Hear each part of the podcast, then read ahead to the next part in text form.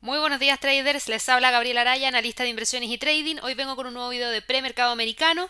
Ya estamos a jueves 16 de junio, ya son pasadas las 8.30 de la mañana en Nueva York y tenemos muchos fundamentales que cubrir durante esta sesión. Así que vamos rápidamente a revisar lo que ha estado ocurriendo dentro de los principales mercados. En el caso particular de la bolsa en Estados Unidos, tanto el Standard Poor's como el Dow Jones como el Nasdaq en el premercado vienen con retrocesos hacia la baja tras los fuertes movimientos hacia el alza que tuvimos el día de ayer hace un poco de sentido la toma de ganancia en torno a niveles claves, por ejemplo en el caso del Standard Poor's, en torno a los 3.245.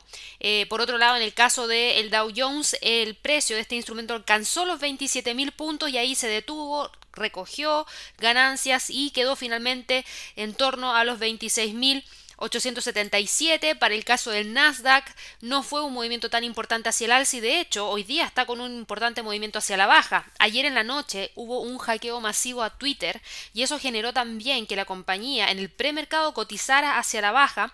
En la apertura en el premercado fue de una caída de un 5,3%, lo que claramente le está pesando a Twitter y podría también impactar a otras acciones que cotizan dentro de el Nasdaq. Fíjense que es el índice que tiene mayor caída durante la sesión de trading del día de hoy y retrocede alrededor de un 1,49%, a diferencia del Standard Poor's y del Dow Jones que caen alrededor de un 0,8%.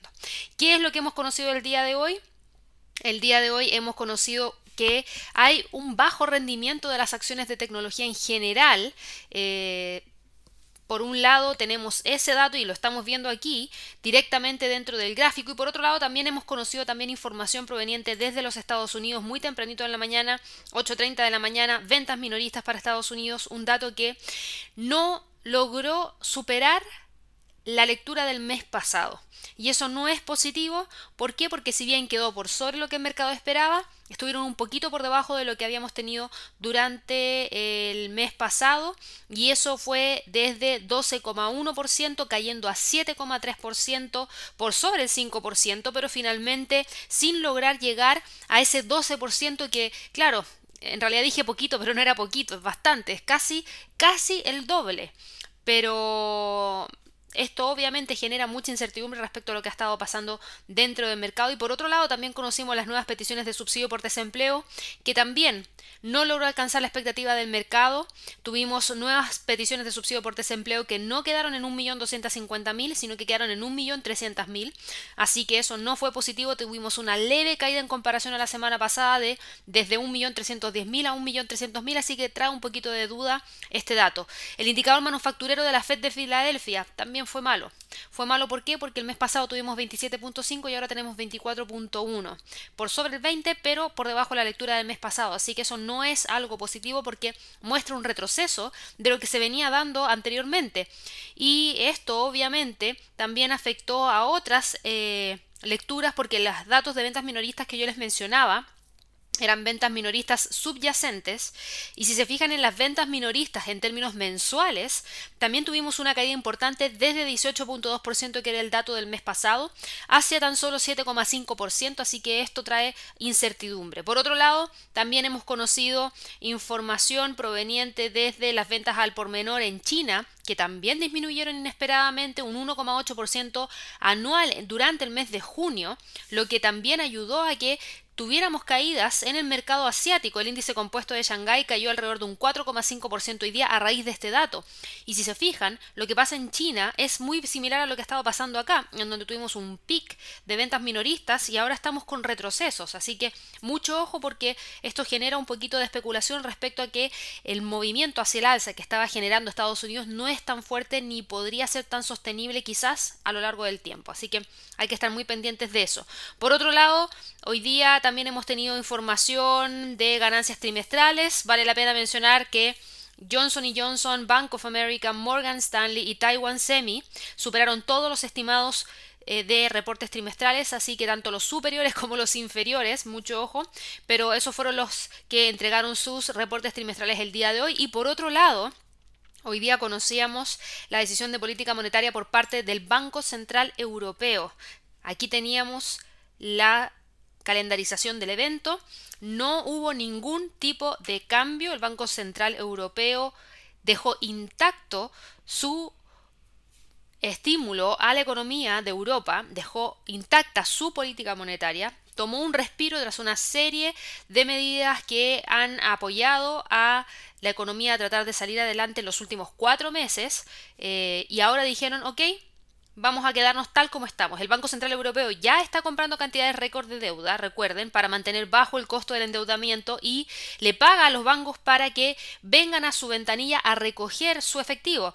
Todo con el objetivo de qué? Todo con el objetivo de, obviamente, atenuar esta recesión que viene provocada por la crisis sanitaria que podría restar alrededor del 10% de producción económica durante este año.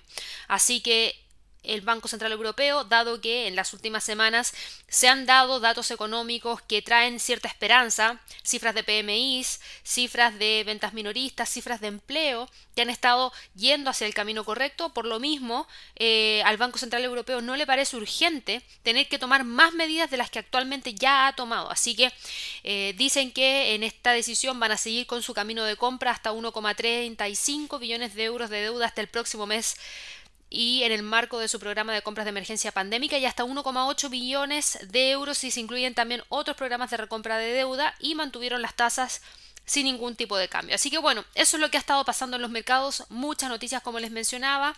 Tenemos este tema de las ventas minoristas que fue pésimo. Tenemos también el dato de las solicitudes de desempleo que no lograron entregar optimismo al mercado y ese es el movimiento hacia la baja que estamos viendo hoy día en los principales mercados accionarios en Estados Unidos que también se acoplan a las caídas que vimos en la bolsa europea, Eurostox cayendo, DAX cayendo, IBEX cayendo, todos alrededor de un 0,5%. Si miramos la bolsa en Asia, el índice más importante que es el Nikkei, viene con un movimiento hacia la baja también, cerró hacia la baja el índice compuesto Shanghai que yo se los mencionaba, así que hace sentido que hoy día la bolsa caiga. Por otro lado, ¿qué es lo que ha pasado con el mercado de divisas? El euro dólar ha logrado continuar con el movimiento hacia el alza hoy día en el premercado, cotiza en 1.14,21, mucho ojo con la resistencia actual.